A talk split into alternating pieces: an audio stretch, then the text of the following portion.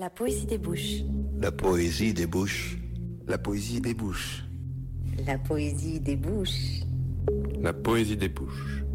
La poésie des bouches. Parce que la poésie débouche les oreilles et que les bouches sont poésie. Un vendredi sur deux, de 14h à 15h, la poésie débouche toujours les oreilles. Un vendredi sur deux, de 14 à 15h, la poésie débouche vos petites oreilles. Un vendredi sur deux, de 14h à 15h, la poésie débouche.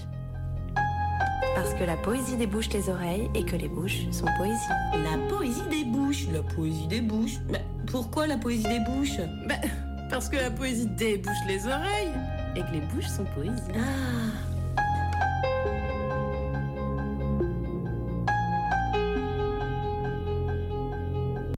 Bonjour à toutes et à tous en cette année 2018 que je vous souhaite pleine de douceur et de plaisir. Bienvenue dans la Poésie des Bouches, l'émission où s'aventure la littérature. Heureuse de vous retrouver ce vendredi donc pendant une heure et toujours sur les ondes de la plus rebelle des radios, Radio Canu. Aujourd'hui, conversation avec Pacôme Thielman. Thomas the Apostle. When Jesus wanted to return to Judea, knowing that he would probably be murdered there, Thomas said to the others, Let us also go that we might die with him. But Thomas was not remembered for this bravery. His claim to fame came later, when he refused to acknowledge the resurrection. He just couldn't wrap his mind around it. The story goes that he needed to touch Jesus' wounds to be convinced. So was he? Of course he was. We're all convinced sooner or later, Jack.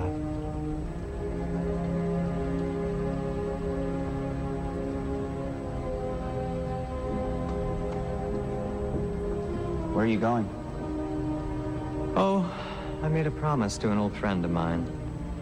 Just a loose end that needs tying up. See you at the airport, Jack.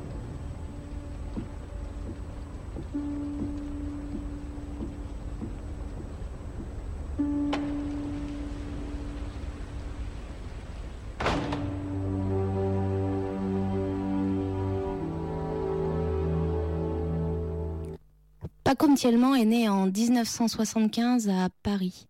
Essayiste et vidéaste, il s'illustre d'abord dans le milieu de la bande dessinée. À partir de l'âge de 13 ans, en dirigeant le fanzine réciproquement, qu'il arrête à 17 ans. En 1998, il crée la revue Spectre avec Scott Batty, Thomas Berthet, Luc Farfounou, Grégory Gutierrez, Fabrice Petitjean, Sipora Petitjean-Serre, Patricia Rousseau, Adrian Smith et Sophie Spaghiari. La revue s'arrête en 2002.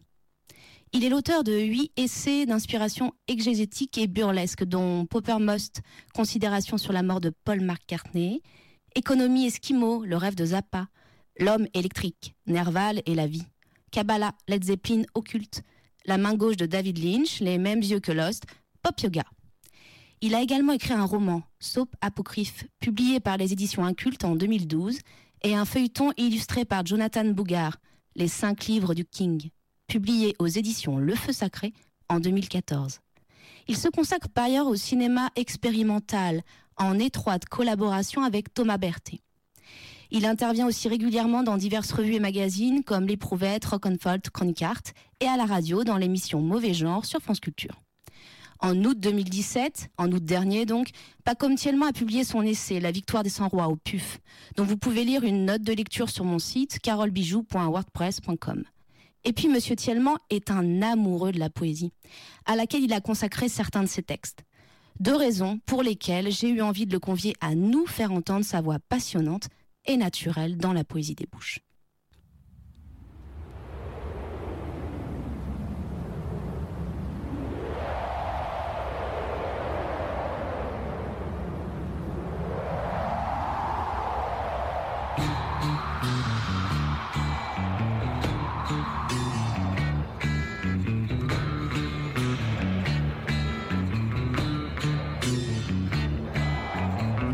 Was an Eskimo. frozen wind began to blow.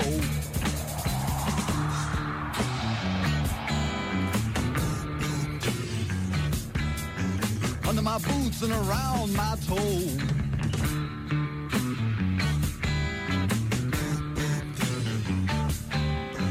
That bit the ground below.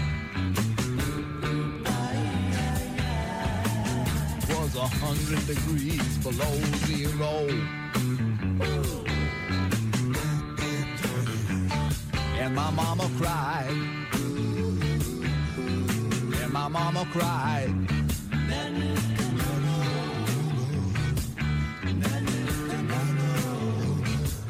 Don't be a naughty Eskimo. Save your money, don't go to the show.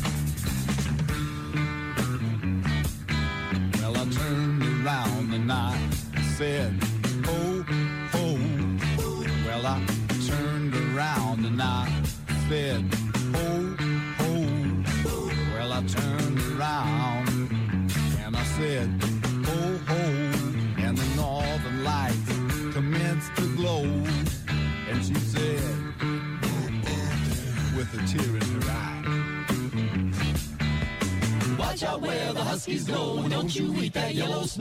Watch out where the huskies go, don't you eat that yellow snow. Et c'était donc Frank Zappa, vous avez dû le reconnaître, cette voix et, ce, et cette musicalité propre à Frank Zappa, chers auditeurs. Donc allons à la rencontre de Paco Mtielman. Chez lui, à Paris, j'ai, rentre, j'ai réalisé cet entretien donc à la fin du mois d'octobre dernier. Et pour cette première partie, il s'agit de poésie, d'Olderlin et de prophétie. Écoutez. Bonjour Paco Mtielman. Bonjour, bonjour Carole. Alors merci de m'accueillir euh, ici chez vous euh, donc pour cet entretien. Alors d'abord la première question que j'aimerais vous poser, puisqu'on est dans le cadre d'une émission consacrée aux littératures contemporaines, mais plus particulièrement à, la poésie, c'est quel lien vous entretenez avec la poésie? C'est un su- super vaste sujet.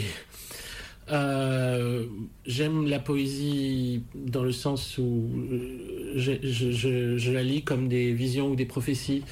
J'essaye de lire à travers elle euh, les signes de ce que euh, les, dieux ou, euh, la divinité euh, essayent de nous transmettre et, également ce qu'on peut, lui dire en retour. La première, les, premiers poètes que j'ai aimés, c'était Baudelaire. Bon, j'étais très jeune adolescent. Euh, en fait, j'ai même pas trop compris ce qui m'arrivait. C'est-à-dire qu'on était en, cours euh, à l'école. Euh, on avait étudié Hugo, Lamartine, Musset. Et pour moi, même si maintenant je sais reconnaître la grandeur, le génie et, et, la puissance visionnaire d'Hugo, pour moi, c'était un peu forcé l'exercice poétique. C'est-à-dire que je me disais, ok, ils ont des trucs à dire ou à montrer, mais ils utilisent des formes qui sont extrêmement euh, objectives, soutenues. euh, euh, J'arrivais pas à sentir euh, véritablement ce qu'on entendait même par musique poétique. Pour moi, tout ça, ça semblait un peu, un peu comme quand on, entend certaines musiques classiques, on a l'impression que c'est extrêmement, extrêmement formalisé, rigoureux, codifié. C'était trop codifié. Et d'un coup, on est passé sur vo- vocation du poète et euh, aussi l'ouverture de- des fleurs du mal et l'albatros et la vie antérieure. Et alors là, j'ai été emporté comme dans un espèce de vent de folie, quoi. C'est-à-dire que c'était comme si une sorcière m'avait pris sur son balai et m'avait euh, amené à un endroit que je connaissais pas du tout. Et c'est la première musique que j'ai compris que j'ai entendue. Et encore aujourd'hui, quand je lis Baudelaire, c'est dingue comme euh, c'est immédiatement une, musique qui m'est familière. Ça résonne immédiatement comme une comme une mélodie, comme euh, certains de ces poèmes dans le Spleen et idéal, euh, des, phrases comme euh, euh, l'image du euh, l'image du gosier qui parle toutes les langues, euh, toutes ces images de ces images de tic tac de l'horloge ou du ciel qui se referme comme un couvercle et toutes ces choses là. Même la vie antérieure elle-même, le poème de la vie antérieure et le secret douloureux qui me faisait languir. euh, ces éléments-là semblent renvoyer à une espèce de monde euh, euh, de monde éternel, comment dire, ou qui coexiste avec la forme plus chronologique et périssable du temps. C'est-à-dire que c'est vraiment là, euh, à côté, euh, en permanence, c'est présent en permanence. C'est comme une, c'est comme un espace qui n'est, qui, euh, où le temps s'écoule pas Mhm. et où, mais c'en est dingue même. C'est-à-dire que la langue de Baudelaire n'a pas vieilli. elle semble pas sophistiquée inutilement. Elle semble pas pleine d'afféterie. Elle, à aucun moment on a l'impression de de, de sophistication euh, déplacée ou de chichi, quoi. C'est-à-dire que ça, on a l'impression d'entendre cette voix directement, toujours.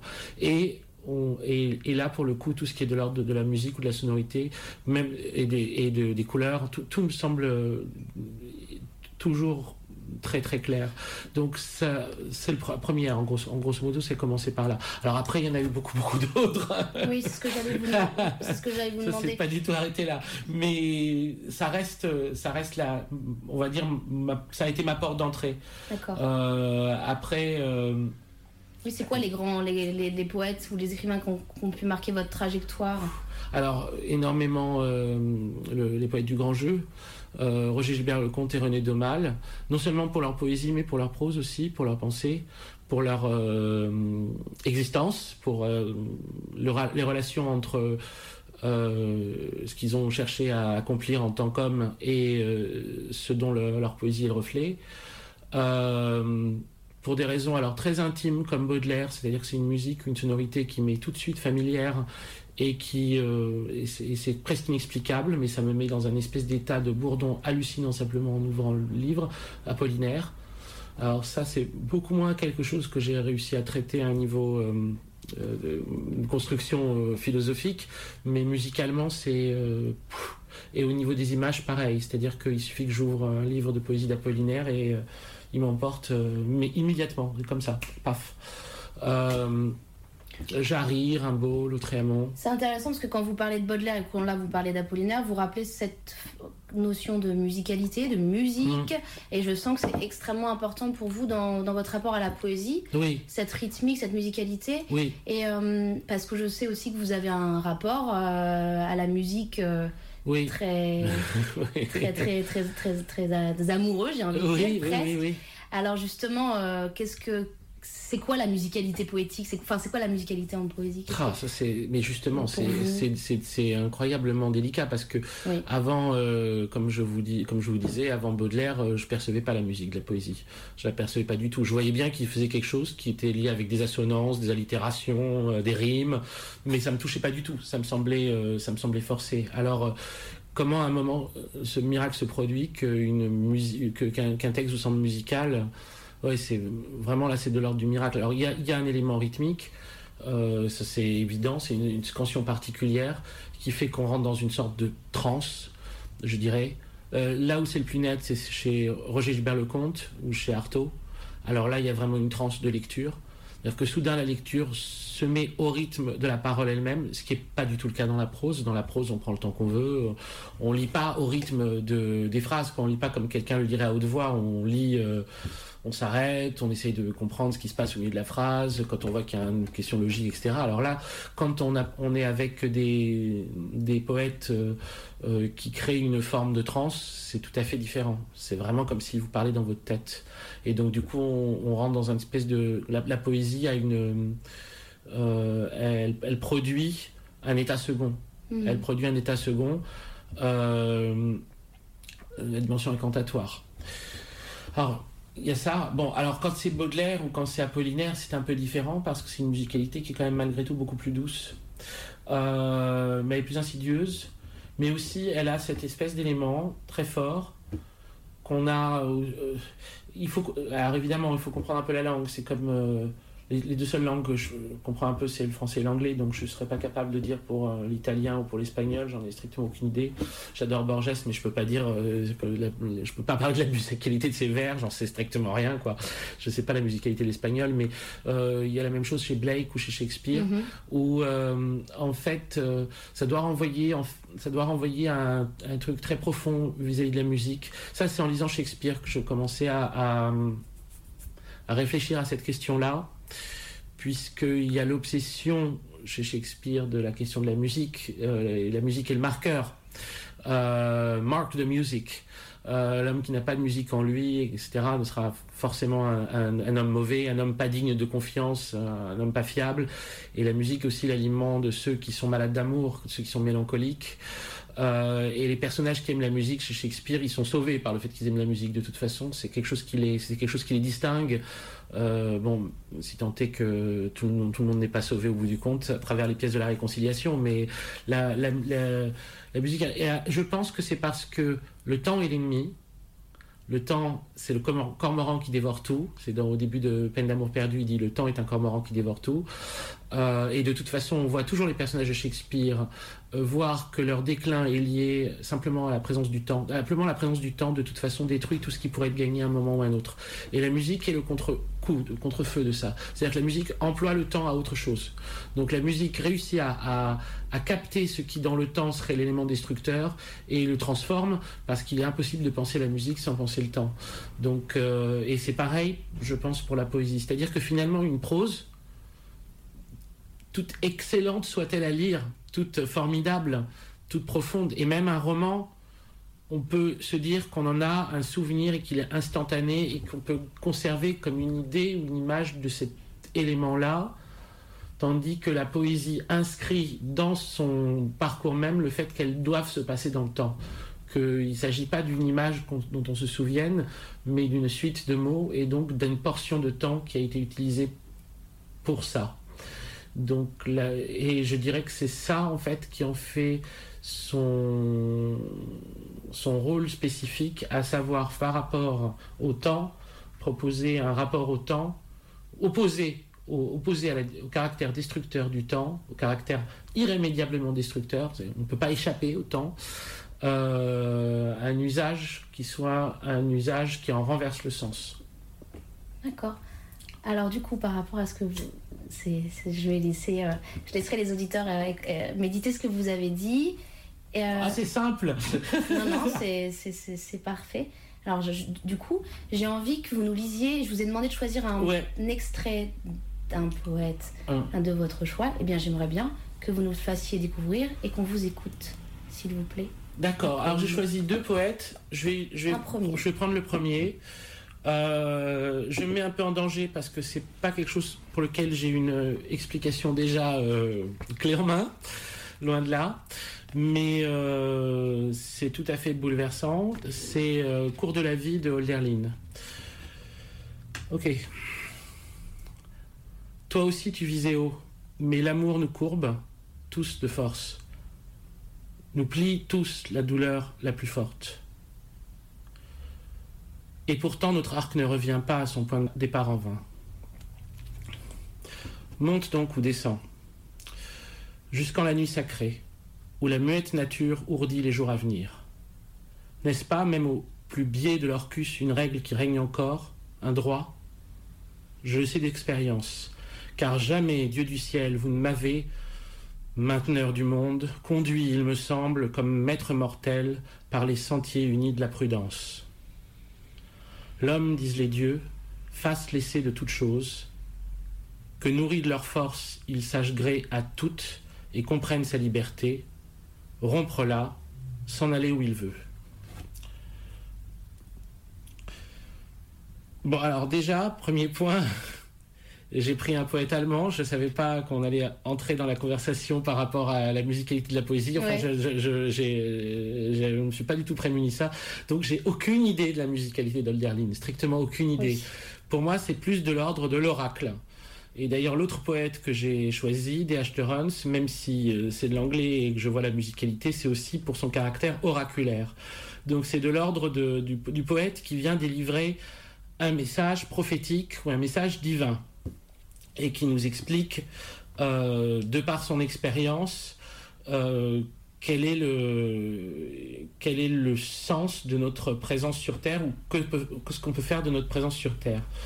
Qu'est-ce qu'il nous dit ici, Holderlin il nous, Alors, on, peut reprendre depuis le début. Euh, toi aussi, tu visais haut. Alors je ne sais pas à qui s'adresse. On va, je pense qu'il s'adresse à lui-même, mais, mais, mais, euh, mais l'amour nous courbe. Tout de suite, il y a le mais. Voilà, le haut, mais l'amour nous courbe. Bon, alors on sait que Holderlin a été complètement bouleversé par euh, son histoire d'amour avec Suzanne Gontard, qui était la mère de l'élève dont il était précepteur et qu'il appelle Diotime dans ses poèmes et, et, et dans Hyperion. Mais et que c'est à partir de, cette, euh, de son chagrin d'amour qu'a commencé, euh, on va dire, l'expérience de ce qu'on a appelé sa folie, qui a duré euh, si longtemps, bien plus longtemps que le reste de sa vie. Alors ça a été très tempéré par le menuisier Zimmer, chez qui il vivait, puisqu'il logeait chez un menuisier, étant donné que c'était un fou pas dangereux il fallait juste s'en occuper un peu, euh, lui donner à manger. Et il passait son temps à écrire des, tout petits poèmes euh, qu'il donnait aux, premiers venus et à jouer sur l'épinette un peu nerveusement euh, des, petites musiques improvisées. Et que le menu Zimmer a dit mais c'est un swab, un swab ne devient pas fou par amour.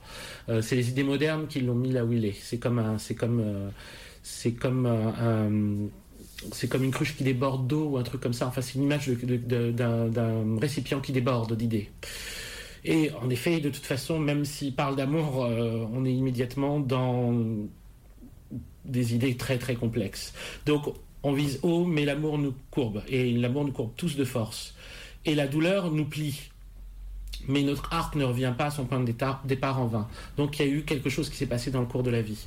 On a été brisé par la vie, on a été plié par la douleur, et on est revenu à un point de départ, mais il s'est passé quelque chose pendant ce, point de départ. Monte donc ou descend jusqu'en la nuit sacrée où la muette nature ourdit les jours à venir. Donc l'expérience nous amène euh, vers cette nuit sacrée, c'est-à-dire vers probablement hein, une révélation, une révélation, une nuit sacrée, une révélation. Euh, et, c'est une règle, et c'est une règle qui règne encore. C'est une règle qui règne encore et c'est un droit. Je le sais d'expérience. Donc tout ça, ce qui nous dit, c'est que euh, quand bien même pour nous, l'idée de la nuit sacrée renvoie aux anciens, aux antiques. Mhm. Euh, et chez Holderlin, c'est souvent les, poètes qui errent dans la nuit sacrée comme des prêtres de Dionysos. Pourquoi des poètes en temps de détresse Ils sont comme ces prêtres de Dionysos qui traversaient la nuit sacrée. Donc on a ce même vocabulaire qui revient régulièrement et on a cette idée euh, que c'est une que c'est euh, une expérience qui est une expérience antique, une expérience archaïque. Ceci dit, elle, fonctionne encore sur les principes et il le sait parce qu'il a vécu. Jamais, Dieu du ciel, vous ne m'avez, mainteneur du monde, conduit, il me semble, comme maître mortel par les sentiers unis de la prudence. Ça devient plus, difficile même en termes de vocabulaire, mais euh, et surtout de construction de phrases, parce que on a deux, définition des dieux du ciel, mainteneur du monde et maître mortel, euh, mis. Euh, ah, bon, alors après, ça c'est peut-être aussi lié à des questions de traduction. Mais il, n'a jamais été conduit par les sentiers de la prudence. Donc. Euh, il le sait pour ça, parce que les dieux l'ont toujours amené à un endroit qui était un endroit de plus haut danger. L'homme, disent les dieux, fasse laisser de toutes choses. L'expérience terrible. Nourrit de leur force, ils sachent gré à tout et comprennent sa liberté. Rompre là, s'en aller où il veut. Mm. Merci Paco. De rien. On écoute une première musique choisie par Paco Thielman. C'est Mary of Magdalene euh, du musicien Evind Gang.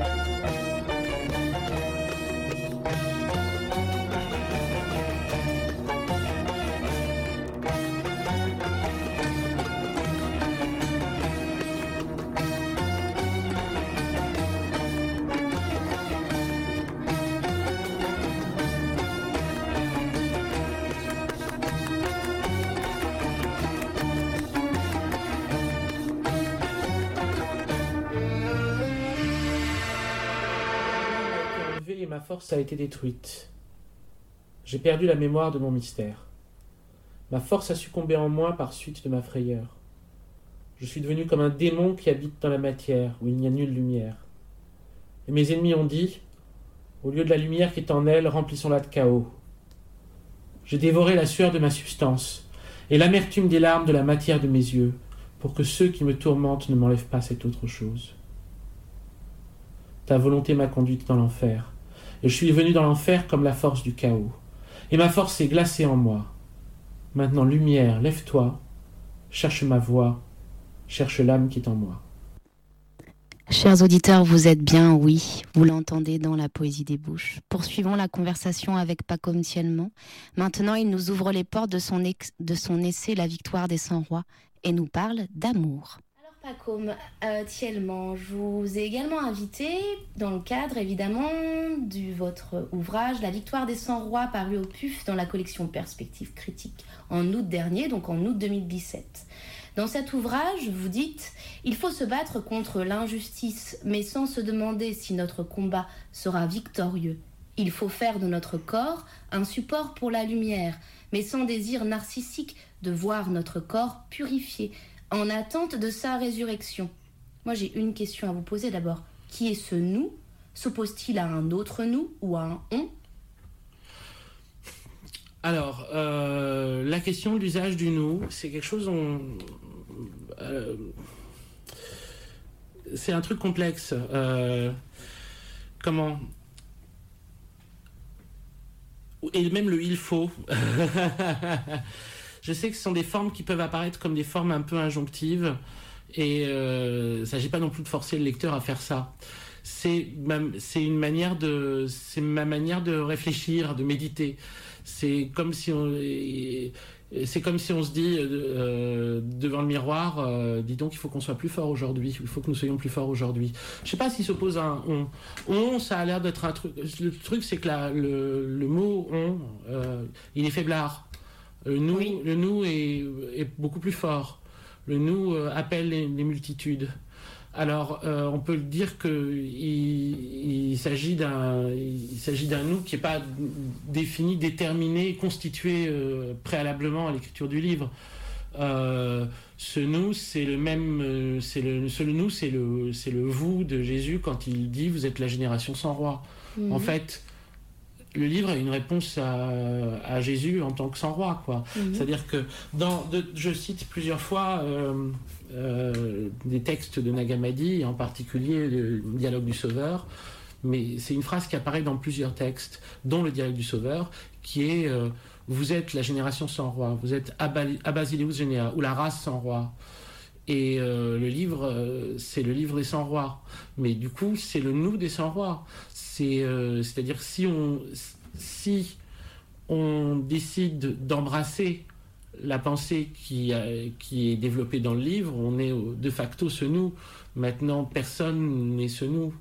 Euh, personne n'est ce nous, je veux dire, euh, dans la vie. C'est-à-dire, c'est comme euh, quand on, on, se demande au sujet de ce Ravardi, ce penseur du XIIe siècle, persan que j'adore, j'en parle souvent et euh, qui sont les Ishrakioun, puisque c'est lui il écrit le livre de l'Ishrak, et donc ça renvoie aux Ishrakioun. Il y a plein de gens qui se sont dit ça devait être une société secrète de l'époque, mm. mais que dalle Les Ishrakioun, c'est ceux qui sont proches de la pensée de l'Ishrak. C'est mm. euh, c'est un terme, euh, on est Ishrakioun à partir du moment où on le veut bien, quoi. voilà. Après, vous dites, justement par rapport aux 100 rois, vous dites, je vous cite, les 100 rois étaient des hommes de nulle part, et nous sommes des hommes de nulle part. Ils étaient des solitaires et nous sommes des solitaires. Ils allaient haïssaient la politique et nous haïssons la politique.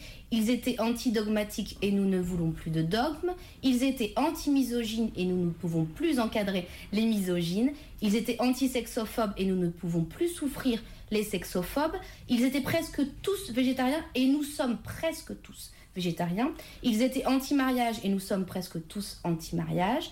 Ils étaient anti-engendrement et nous avons déjà commencé à mettre en doute la nécessité de donner naissance à de nouveaux êtres dans une prison pareille. Alors ici, il y a quand même des notions importantes de la, vous insistez sur la non-appartenance non et en même temps l'appartenance, le solitaire, une forme non pas d'apolitique, parce que vous dites pas le politique, vous dites la politique. Mm. Il y a cette question d'antimisogyne, cette question aussi de rapport à l'animal avec le végétarisme. Donc quand même, il y a. Oui. Est-ce que c'est une question de valeur? Attention, Ouais. ah, mais entre le mot Ouais. valeur, une question de, de loi, une... c'est quoi alors? Non, mais c'est parce que là C'est une très bonne question. Et puis vous avez euh, le passage en question est un passage évidemment euh, important dans le sens où c'est celui qui apparaît comme le plus euh, euh, résultat des courses du livre. Signe de quoi. reconnaissance, Voilà, j'ai envie oui. de dire. Oui, oui. Il apparaît, à- il apparaît euh, entre le milieu et les deux tiers du livre à un moment très précis qui était qui est suite au moment où Johan Couliano, euh, ce fameux spécialiste du gnosticisme, à la fin d'un congrès, dit Je croyais que le gnosticisme c'est quelque chose de clair et de net, et puis visiblement tout le monde est gnostique. Qu'est-ce que c'est que ce truc? Parce qu'il avait, il a vu des conférences, on disait Marx est gnostique, mais finalement Freud est gnostique, mais finalement non, c'est Jung qui est gnostique, mais finalement machin, et il en peut plus. Il dit Alors quoi Tout est gnostique Et donc à ça, je réponds Bah en fait. Ouais. Désolé Johan, mais ouais. euh, euh, Oui, mais on ça leur s'oppose- beaucoup. Oui, mais, ça s'oppose aussi. Ça veut dire que, par exemple, celui qui est misogyne ne pourra pas l'être. c'est pas faux. C'est pas faux. Oui, c'est vrai. C'est un rapport au monde. C'est vrai, il y a un rapport au monde. Mais c'est-à-dire que c'est aussi pour replacer, comment dire, pour, pour dé- justement pour déplacer euh, les gnostiques de leur contexte. C'est-à-dire que quand on lit les textes des gnostiques, plusieurs choses apparaissent très clairement. C'est que ils re- non seulement ils ressemblent, on pourrait dire beaucoup à des hommes d'aujourd'hui, mais on peut dire d'une certaine façon que simplement, il y a toujours eu des, des gens comme les hommes d'aujourd'hui. Il y a toujours eu des gens comme ça. C'est ça, que ça nous, qui nous apparaît quand on les lit.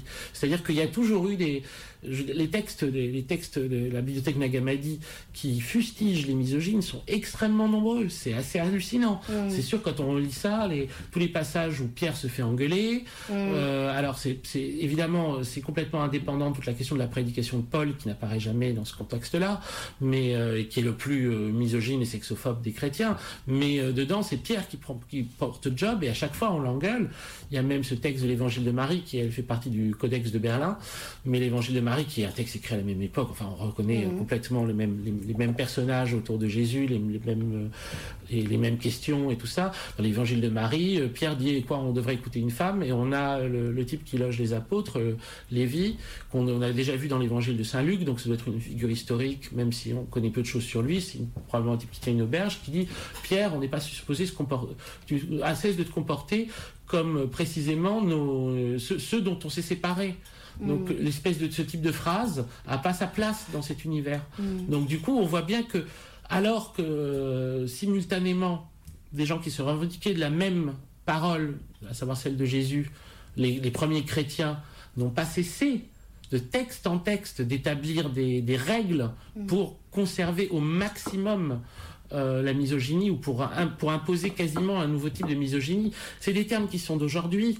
Je suis d'accord. Et, et donc, on pourrait très bien dire Ah, mais euh, c'est voir les choses avec les lunettes d'aujourd'hui. Mais quand on confronte texte contre texte, on est halluciné.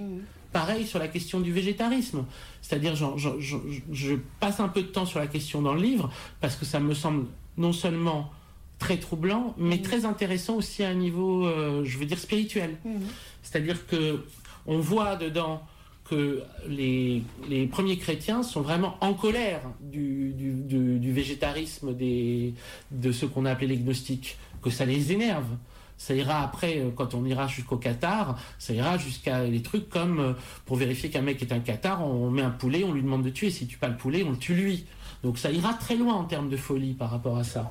Mais ce que ça veut dire, c'est que c'est des choses qui ont toujours été là. C'est pas des, c'est pas, c'est, aussi un- un- c'est une perspective qui est à la fois euh, là où elle est compliquée pour moi, parce que j'arrive pas très bien à saisir où elle se situe non plus. Hein, c'est que elle n'est pas progressiste dans le sens où on n'a pas l'impression qu'il y ait des idées nouvelles qui arrivent chez les hommes qui réussissent à leur éclairer quoi que ce soit. Ces choses-là ont toujours été là. Elle n'est pas non plus décliniste, dans le sens où on ne peut pas dire que la situation soit spécifiquement pire ou spécialement pire, euh, eu égard à l'horreur totale aussi de, de ce qu'on a pu voir euh, dans cette époque. Donc c'est plutôt sur l'idée que sur un certain nombre de points, euh, le combat traverse le temps. Ce combat traverse le temps et peut être retrouvé à plein de moments. Alors, pour en revenir à, vo- à votre question, je n'essaye pas de fuir la question, même si euh, elle, elle est difficile. Là, le nous, c'est sûr que c'est un nous qui est beaucoup plus spécifique. Le nous qui apparaît à ce moment-là n'est pas le même nous que dans la phrase précédente. Là, c'est un nous qui est plus un nous, euh, il est quasi journalistique même. Oui. C'est un nous qui est euh, qui, qui, qui, qui présuppose de son lecteur, en effet, qui partage déjà une conception du monde relativement proche que de, de l'auteur qui l'écrit. Ce qui n'est pas du tout évident. Non. Le livre, il peut être lu par un paquet de mecs qui sont misogynes ou un paquet de viandards qui sont vraiment des viandards définitifs Oui. ou un paquet de gens pour qui faire des enfants, c'est la chose la plus importante au Bien monde. sûr, bien sûr. Euh, En- mais en plus, c'est marrant parce que là, vous dites, euh, je vous interromps, mais vous dites, nous ne pouvons plus encadrer les misogynes. Oui. Mais par contre, pour le végétarisme, quand même, nous sommes presque tous. Oui, oui, Donc vous acceptez quand même qu'on puisse encore. Il y, a- il y a une part de gag là-dedans, ben, on Bien voit sûr, bien, parce que vois bien, plus ça va et plus c'est un peu genre, euh, ouais, nous sommes de moins en moins sûrs pour les enfants. Ça veut dire qu'on n'exclut pas tout de suite Mais oui. des gens qui ont des enfants. non, mais c'est, c'est, euh, il y a une forme d'auto-ironie là-dedans. Parce bien que, parce, parce que il est, il est acquis d'avance que, que dans les gens qui liront ce livre, il y aura certainement beaucoup de, de gens qui pourront pas encadrer les misogynes ou les, ou les sexophobes. Et, euh, et, et déjà un peu moins de gens qui seront végétariens et encore un peu moins de gens qui voudront pas faire d'enfants. C'est donc, donc, du coup euh, c'est il y a une- c'est c'est euh, il faut le voir aussi ce passage-là est aussi un peu comme un sketch. Oui. D'ailleurs la, la section liée au, à la déclaration de Couliano elle est précédée en disant euh, ça ressemble à un sketch de Luis Rego. Moi j'imaginais toutes ces sections-là lues comme euh, Luis Rego quand il était dans le tribunal des flagrants délires avec une espèce de ton un peu ner- ner- nerveux, électrique, euh, comique, avec une voix qui part, qui, qui virevolte vers l'aigu, qui re- revient, un Ouais. espèce de truc un peu. euh, Il y, a- il y a une part de mise en scène à ce moment-là. Bien sûr. Après, dans le- la victoire des 100 rois, il y a quelque chose sur lequel vous insistez, c'est le rapport à l'amour. Et vous dites, entre autres, c'est dans notre rapport à l'amour que se tient le tout. Hein, vous soulignez le caractère sacré du plaisir sexuel également. Vous dites l'amour ne se prive de rien et ne prend rien. C'est la liberté la plus haute. Et C'est pas moi qui le dis ça, c'est dans un des textes de Nagamadi. C'est Oui, une mais phrase vous- de Jésus dans l'évangile Oui. de Philippe. Et vous, et, et vous, et vous parlez Mhm. également de l'amour sans attendre pour soi-même, sans chaîne. Vous parlez de la solitude dans l'état amoureux. L'amour dans l'état de solitude se repose alors en accès. Alors Oui. j'avoue que moi, quand j'ai lu ça, sur euh, cette, cette, cette vision de l'amour, qui n'exclut pas du tout l'autre, hein, Oui. parce que l'amour dans la solitude n'exclut pas l'autre non plus. Enfin voilà, Oui. puis on. Puis vous parlez aussi du, pla- du plaisir sexuel, du caractère sacré. Donc on pense, mais on, on se dit aussi, mais attendez, il y a aussi l'amour euh, filial, il y a aussi l'amour. Mais non, non, mais je, il y a l'amour sans sexe. Enfin Oui, voilà. oui, oui. Et donc moi j'aimerais, expliquez-moi cette euh, l'amour. en tout cas, on sent que il est en haut. Hein. Enfin c'est quelque chose de, de- d'essentiel. Oui, oui, oui, oui, oui. Alors, c'est. Expliquez-nous. Hein, euh. Il y a, il y a- oui, c'est- dur de, de vous réduire. la- enfin, comment dire C'est dur pour moi d'aborder euh, la question de l'amour en comment dire euh, de, de, euh, en le réduisant en quelques phrases. Donc ça risque Bien de prendre un peu de temps si on commence à y aller. Mais quoi, allons-y. Le premier truc important par rapport à ça, là aussi, euh, c'est lié euh, au moment où ça arrive dans le livre. C'est lié à cette spécificité des textes de Nagamadi d'avoir euh, d'avoir en leur sein un certain nombre de textes qui parlent de l'amour charnel. Et ça, c'est très différent, super différent du Nouveau Testament, où le sujet n'est juste jamais abordé, ou alors de façon extrêmement négative par Saint Paul. Et, dans euh, l'Ancien Testament, on a le Cantique des Cantiques.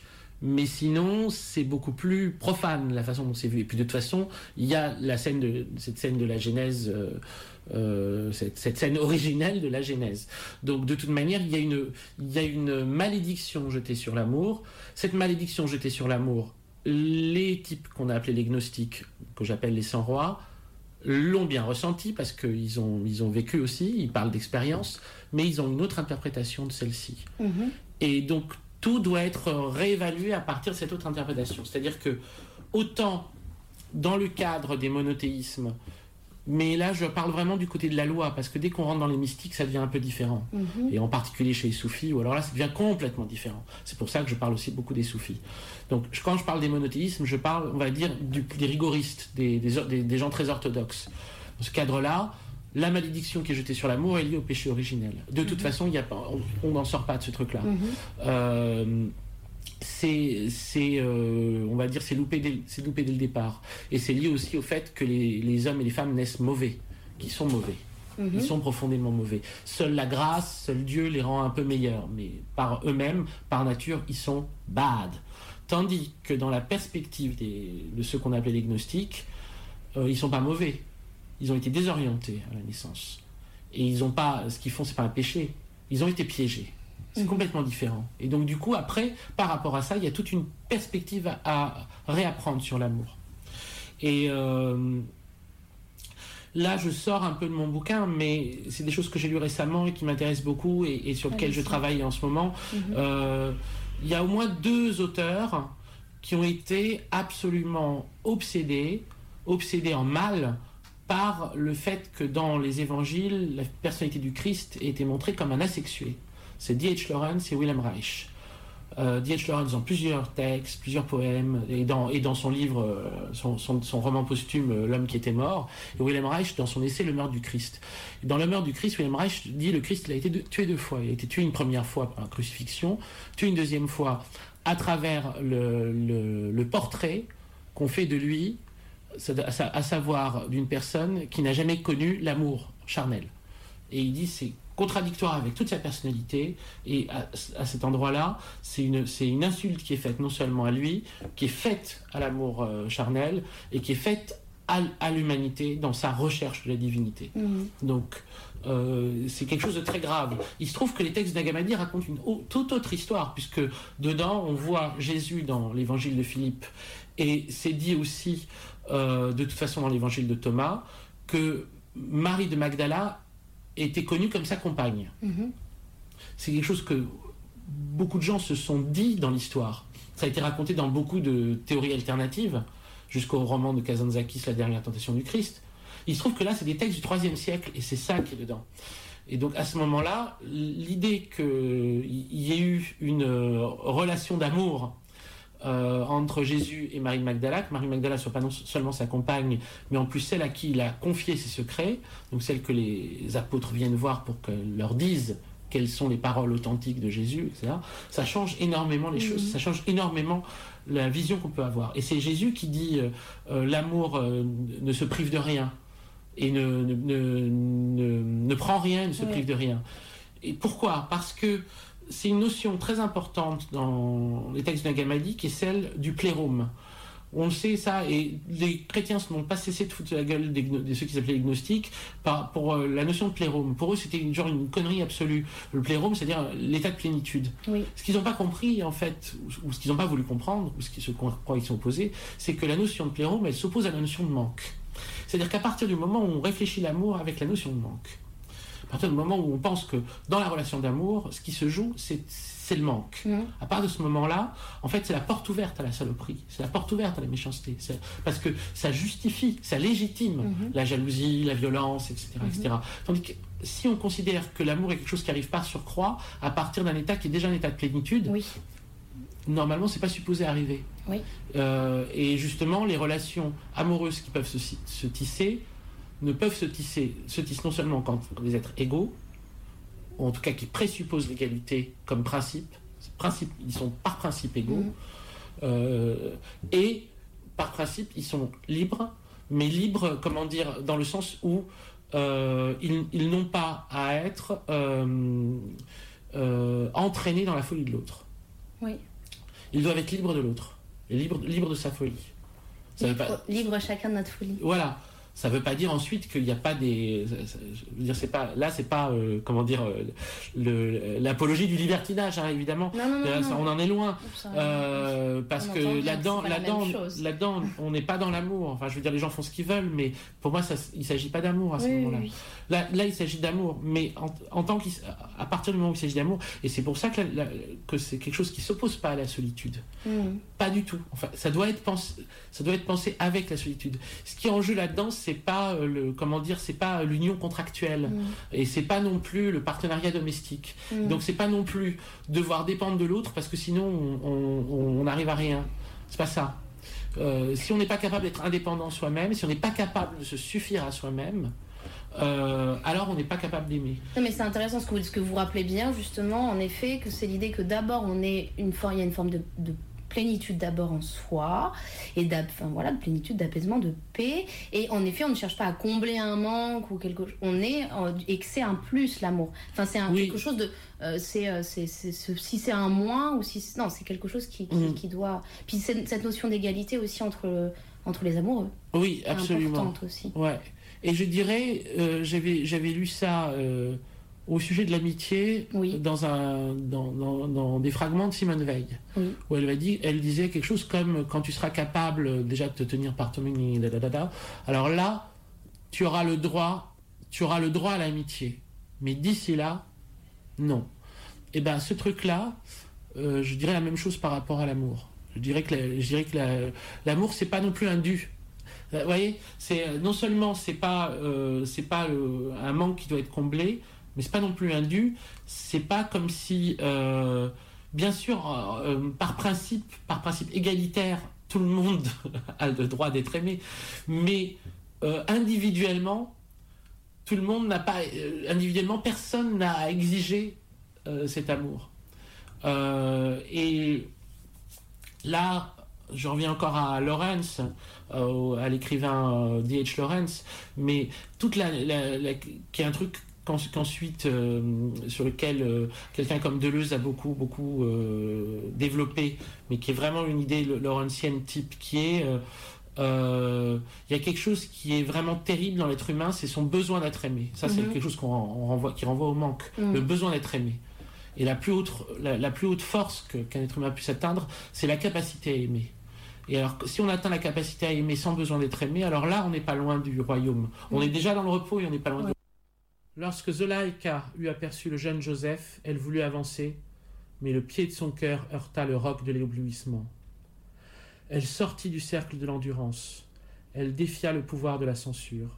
Elle déchira sur elle le voile protecteur de la bonne conduite et sombra d'un coup dans la mélancolie. Les gens de l'Égypte se mirent à la calomnier, mais absente d'elle-même, elle murmurait ses vers. Aucune blessure n'atteint plus quiconque à révéler son secret. Un cas pareil au mien ne reste pas caché. On présume que je t'aime, ma passion surpasse tout ce que l'on présume.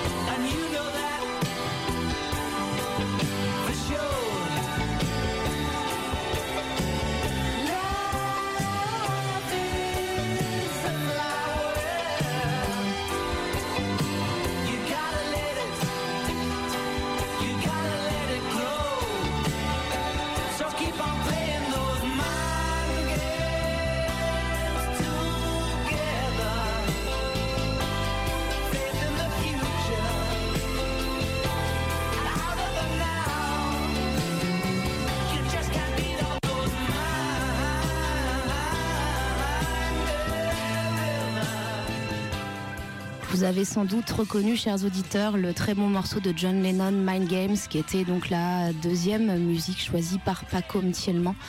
Maintenant, poursuivons. Pacôme Thielman nous parle à présent de la technologie aujourd'hui et de la relation entre l'homme et la machine. Dans la victoire des 100 rois, vous parlez de la question de la technologie. Mm. Et vous, c'est vrai qu'aujourd'hui, on est presque, nous sommes presque tous connectés partout, tout le temps. Et il est certain que euh, notre rapport à la technologie n'est pas le même aussi pour tous. Certains ont un rapport inquiet, certains au contraire y voient une source de connaissances, une source de, ra- de rapports humains enrichis. Euh, D'autres euh, pensent que c'est la fin de nos liens, de nos sentiments, de nos corps, de nos intelligences, de nos amours aussi. Et vous dites au contraire que non, euh, il ne faut pas. euh, je, je- je- je sens que vous dites ça. hein, enfin, dites-moi si je me trompe. Qu'il ne faut pas en avoir peur, que nous ne serons pas euh, déshumanisés, qu'au contraire, donc c'est aussi Philippe, c'est Philippe Cadic, hein, vous citez Philippe Cadic, nous serons tous reliés, reliés les uns aux autres de toute façon. Il ne saurait en être autrement. Les conséquences sur le plan social sont incalculables, mais dans le bon sens. Hmm. Alors c'est vrai que cette question de la technologie, elle est vraiment propre aussi à notre, vais dire de génération, mais c'est plus à notre époque. Et du coup, euh, en effet, qu'est-ce que vous pensez qu'elle peut nous apporter cette euh, technologie? Bah, à repenser notre relation euh, déjà à la divinité, parce que en fait, on se retrouve dans la position de démiurge face aux ordinateurs.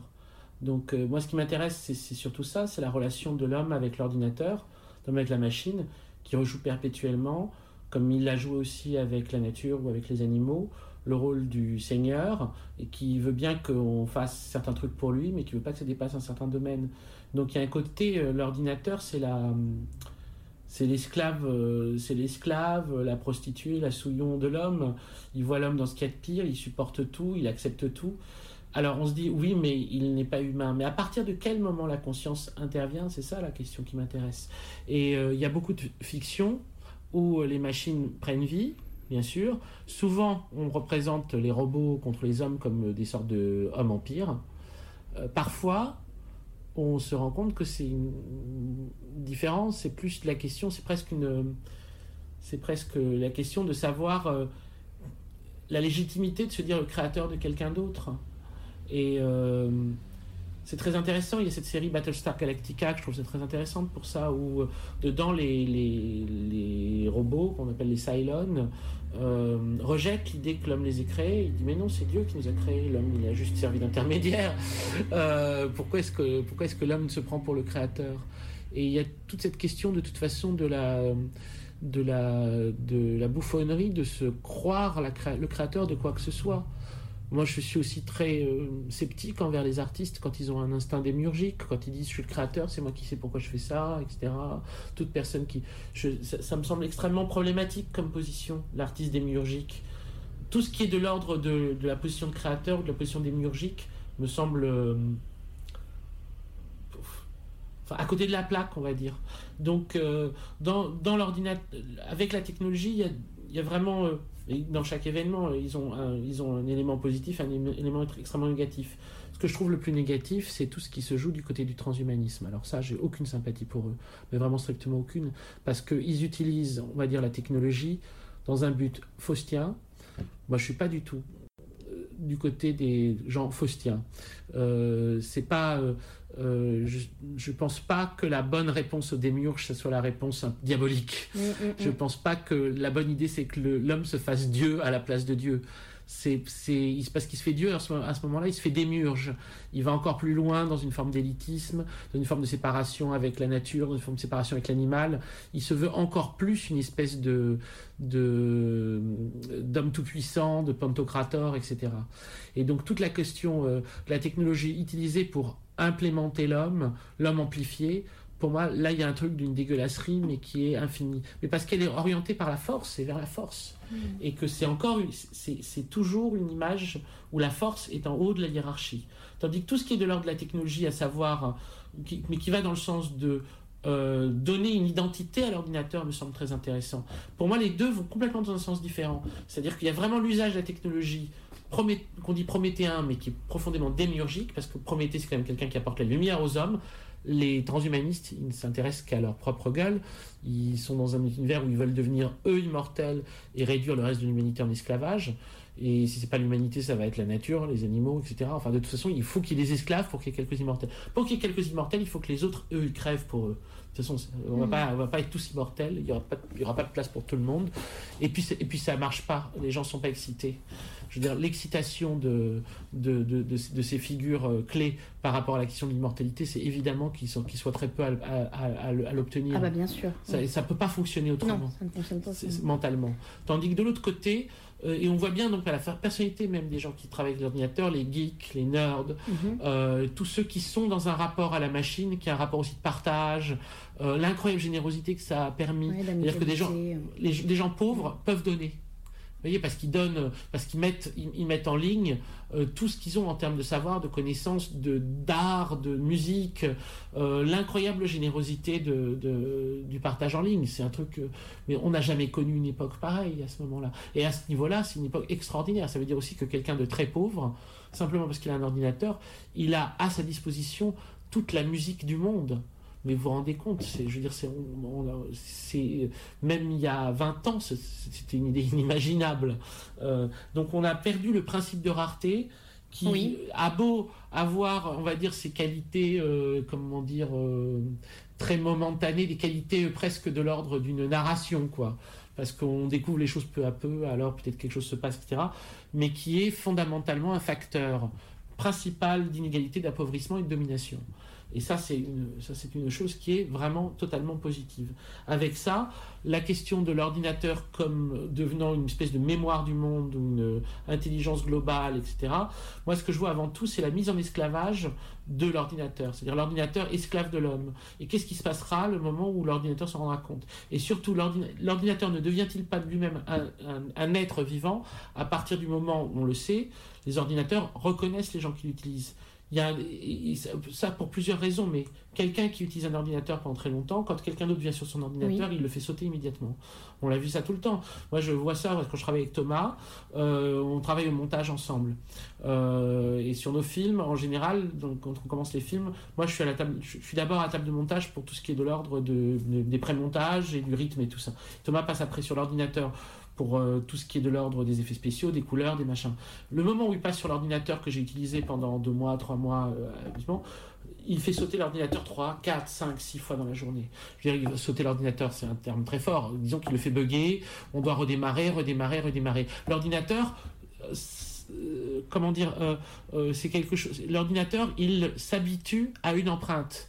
Ça veut dire que d'une certaine façon, il commence déjà à souffrir euh, s'il s'habitue à une empreinte. Il commence à ressentir une, une présence. Et même ne serait-ce que le fait que les gens parlent à leur ordinateur, il leur attribue une identité. À partir du moment où il leur attribue une identité, c'est joué, c'est donné. Ça existe. Ça existe.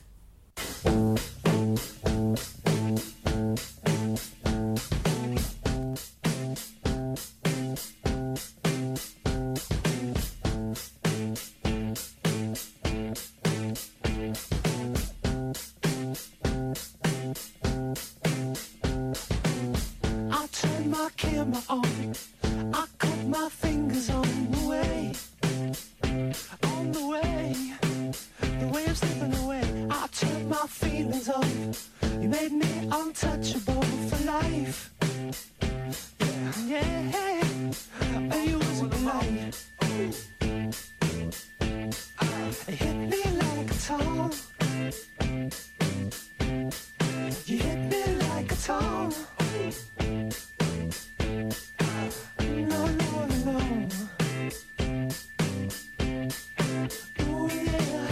Well, I turn my feelings on. I turn my feelings on the side. Yeah,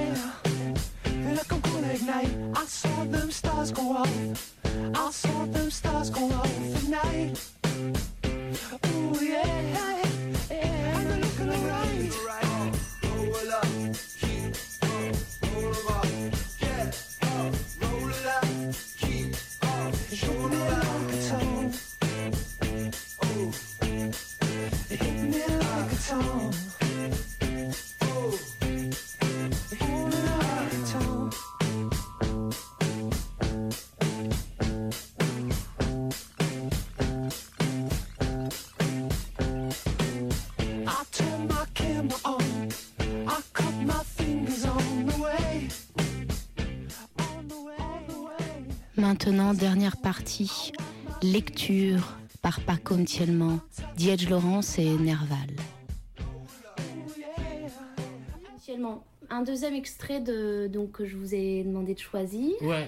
Euh, je- On vous écoute, nous le présenter et puis nous le lire, bien sûr. Alors, c'est un poème de D.H. Lawrence, donc ça tombe bien parce qu'on en parlait tout à l'heure.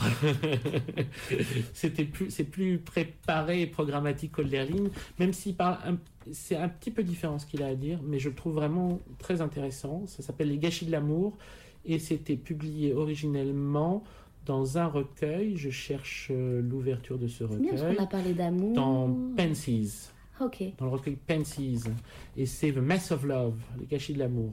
Bon, je lis la traduction du livre, hein, qui est la traduction de, de Laurent Gaspard et Sarah Claire.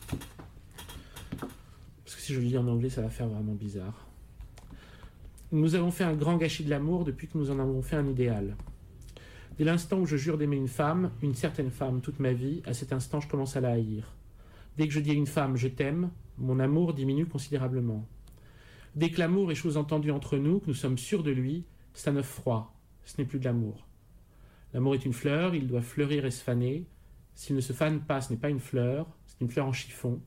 C'est une immortelle pour cimetière. Dès que l'esprit intervient dans l'amour, dès que la volonté le fixe, ou que la personnalité l'assume comme un attribut, ou que l'ego en prend possession, ce n'est plus de l'amour, c'est du gâchis. Et nous avons fait un grand gâchis de l'amour. Amour perverti par l'esprit, par la volonté, par l'ego. Alors, Bon. Paco, moi Waouh. j'ai envie que vous me. Ouais, waouh moi, que je... je me dis Hein là, bon. euh, je sais pas. Non, c'est c'est- c'est- c'est brutal. Hein. Oui, très. C'est sacrément brutal. Le mot gâchis, c'est. euh, Ouais, voilà, ce côté désastreux là. Ouais. un Enfin, bordel. Un bordel, ouais. Oui, c'est un, un vrai bordel. Bah, euh, alors là, c'est vraiment un poème qui fonctionne comme le poème d'Olderlin d'ailleurs sur sa fonction oraculaire plus que sur la musicalité. On peut l'entendre un peu en anglais. Évidemment, en anglais, il a de la musicalité, mais de toute façon, on voit bien que ce qui importe euh, Lawrence, c'est euh, le mouvement de la pensée. Oui. Euh, c'est We've made a great mess of love since we've made an ideal of it. Donc de toute façon, c'est une phrase. C'est plus qu'un vers, c'est une phrase. Enfin, autrement qu'un vers, c'est une phrase. Bah, là, ça va avec, euh, ça va avec cette. En fait, c'est très intéressant parce que euh, ce, que ce qui apparaît comme d'habitude des qualités dans l'amour, à savoir par exemple euh, euh, la, le serment. Oui. Premier truc, le serment. Je jure d'aimer une femme toute ma vie. Oui. Ça apparaît immédiatement comme quelque chose de, de- Oui. comme un, un terrible défaut. Et en fait, ça, ça apparaît comme terrible défaut. Il- grosso modo, il donne comme terrible défaut le serment, la prétention à l'éternité, euh, l'amour compris comme une chose entendue entre nous, donc une évidence, une certitude, fait un acquis. Dès que l'esprit intervient dans l'amour, dès que la volonté le fixe, dès que la volonté le fixe, dès que la personnalité l'assume comme un attribut ou que l'ego en prend possession, ce n'est plus de l'amour, c'est du gâchis. Donc, on est dans un truc qui est vraiment une mise, euh, à nu hein, des processus psychologiques qui détruisent tout ce qui pourrait avoir de beau euh, dans l'amour. Ça, c'est une obsession de Lawrence, hein, parce qu'on peut retrouver ça finalement dans ses romans, on retrouve ça dans ses essais. Là, c'est dit avec le moins nombre de mots possible, le plus petit nombre de mots possible. Alors, il nous dit pas non plus de, nous- de nous noyer dans la passion, euh, folie ou. Pas du tout. Voilà, hein, c'est pas non plus. Non plus. Oui, absolument. non mais. Parce que. Ouais. Ouais, bon, bref. Non, mais tout à fait. Tout à fait. je- Non, non, c'est quelque chose de très, c'est quelque chose d'extrêmement sobre hein, là-dedans. C'est la fleur, quand même. hein. C'est ça. C'est la fleur. C'est l'image de la fleur. C'est l'image de la fleur. Oui. Et donc, l'image de la fleur, c'est aussi l'image. Il y a un truc étonnant, c'est que je pense pas que Lawrence, qui était quand même un, type qui se voyait plutôt du côté des, de l'Amérique du Sud, des Mexicains, des Indiens d'Amérique, euh, aurait euh, complètement entendu l'idée qu'il y a du bouddhisme dans ce poème. Mais il y a une forme de bouddhisme parce qu'il y a une vision de l'impermanence. Et que c'est ça, sa vision de l'amour, c'est la vision de l'impermanence. C'est l'acceptation de l'impermanence. C'est la chose la plus, la plus, la plus difficile, c'est la chose la plus, la plus douloureuse. Parce que, par exemple, si, si, on parle d'amour, d'un amour pur, si on parle par exemple d'un amour pur, on pense immédiatement au premier amour. Oui. Le premier amour, euh, bon, même s'il n'arrive pas à l'enfance, quoi, mais c'est un premier amour, c'est un amour totalement innocent, un Oui, amour euh, naïf, et c'est de celui-là où on donne le plus de serments, où on Oui. dit le plus de je t'aimerai toujours, Oui. euh, je t'aimerai toujours, etc. tout- Oui. etc. Et, et c'est celui, quand se finit, le plus douloureux. Mhm. Mais de, de- très loin. Je crois qu'il n'y a aucun chagrin dans la vie d'une personne qui soit, qui soit comparable au chagrin du premier amour. Mhm. Euh, aucun chagrin, que ce soit un chagrin sentimental, que ce soit même un deuil qui soit comparable à, à ce qui est euh, détruit dans un être quand il voit son premier amour s'arrêter. Parce qu'il est face au temps. Mm. Il est face au temps et à ce, à ce qui dévore tout et qui dévore jusqu'au plus pur des sentiments. Parce que on est dans le temps et le temps fait que quel que soit même ce qu'on veut empêcher ou entraver par rapport à ça, il y aura un mouvement qui fait que on, on sera plus cette personne. On sera plus cette personne. On sera, on sera déjà ailleurs. Et donc, c'est aussi une manière d'essayer de le préserver, ce que dit Laurence, parce qu'il dit il faut, juste. euh, c'est une forme de sobriété. Il ne faut pas le dire. À partir du moment où je dis je t'aimerai toujours, c'est là où je commence à détruire tout. Donc, si, si- il y a aussi un truc lié au secret et lié à la superstition même. Je dirais que dans le poème, il y a un truc superstitieux. C'est euh, pour préserver l'amour, essayons de ne, de, ne, de ne rien lui adjoindre, mais comme un peu comme on dit, euh, faut pas par- faut pas parler d'un film tant qu'on n'a pas Bien encore le sûr. contrat. Bien Vous voyez sûr, bien sûr.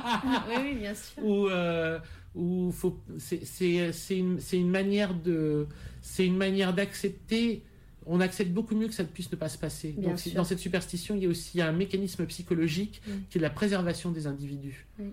Il n'y a rien de plus violent, en fait, que, que quel- il y a rien de plus violent que le moment où quelqu'un se rend compte que la parole qui a été prononcée, un je t'aime qui a été prononcé, il est lui retiré. Ouais.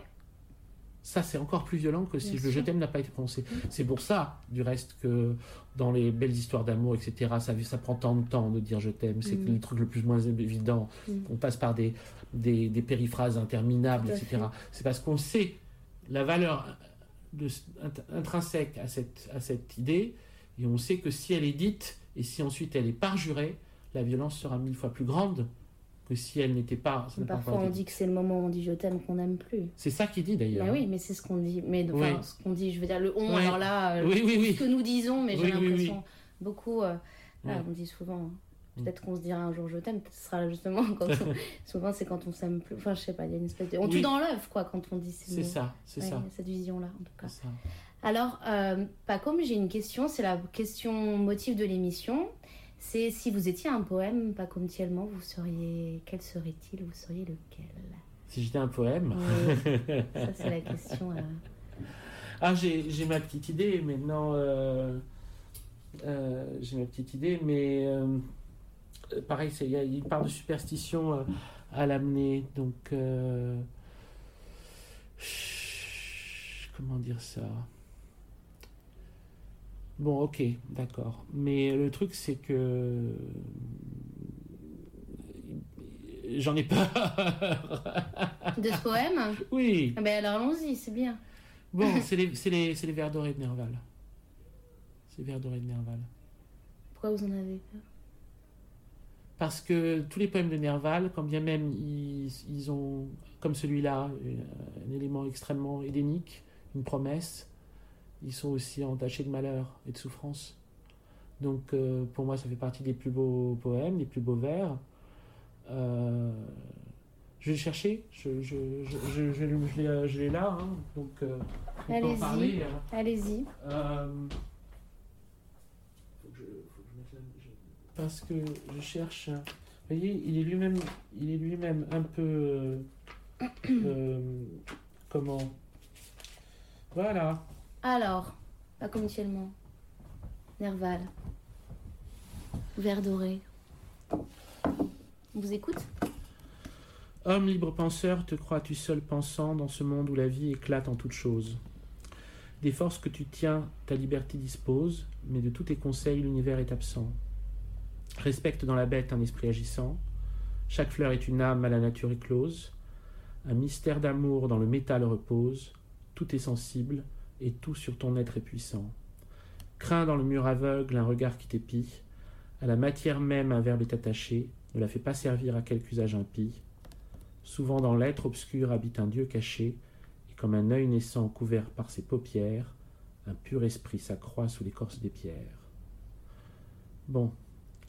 Pour moi, c'est quelque chose qui contient une promesse énorme et qui a, comment dire, qui est une profession de foi euh, gigantesque et qui est, et on peut, on peut tenir ce poème comme un blason. Oui. Mais il est rempli d'éléments qui, font peur. Dans Alors, le mur c'est- aveugle, un regard qui t'épie, mais franchement, moi, Ah bah, le regard qui est le regard qui est pris, c'est un peu. euh, Et puis, euh, c'est vrai qu'on a, c'est un peu l'idée qu'on est, qu'on est, quand tout le monde regarde tout le monde. Et, puis, euh, dans l'être obscur habite un Dieu caché, même si c'est même si c'est positif, ça veut dire aussi qu'il y a des, il y a des, il y a des- on, on est observé partout, Bien sûr.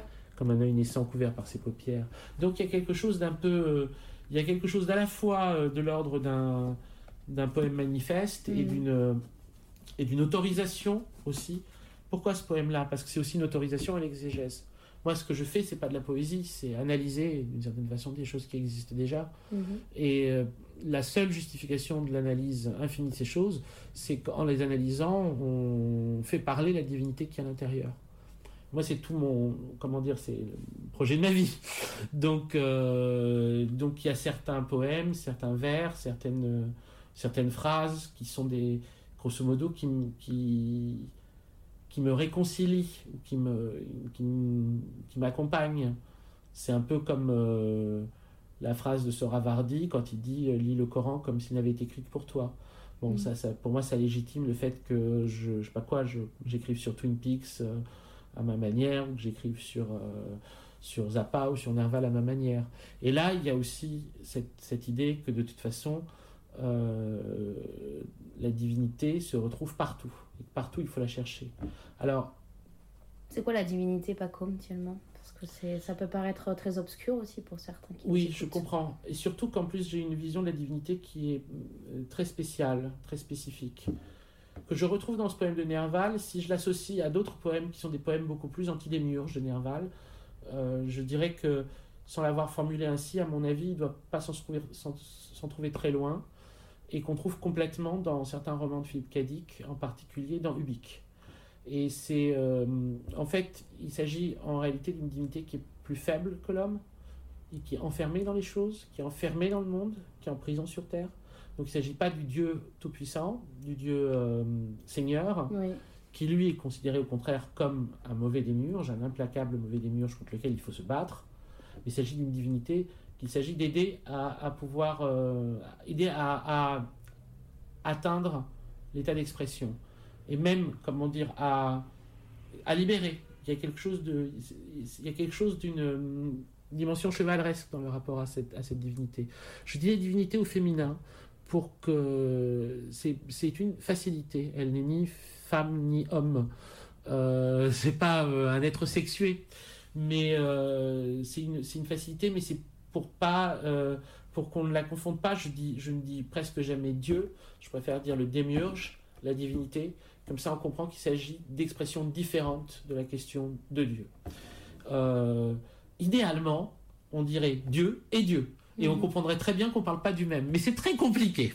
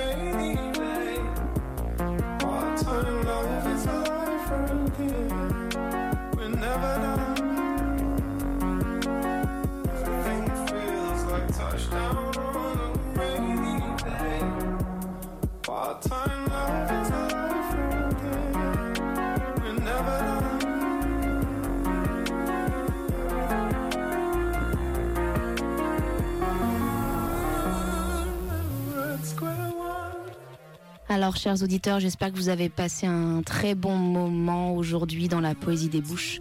Évidemment, je remercie Paco Mtielman. Je remercie également Mathieu à la technique, aujourd'hui qui assure.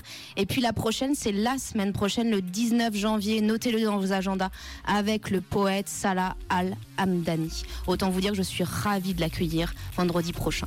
La poésie des bouches se réécoute, les podcasts et les références de l'émission sur le site Radio Canu, rubrique blog des émissions La Poésie des Bouches. Et puis La Poésie des Bouches possède aussi son audio blog Arte. Allez les auditeurs, je vous embrasse et je vous dis à très bientôt.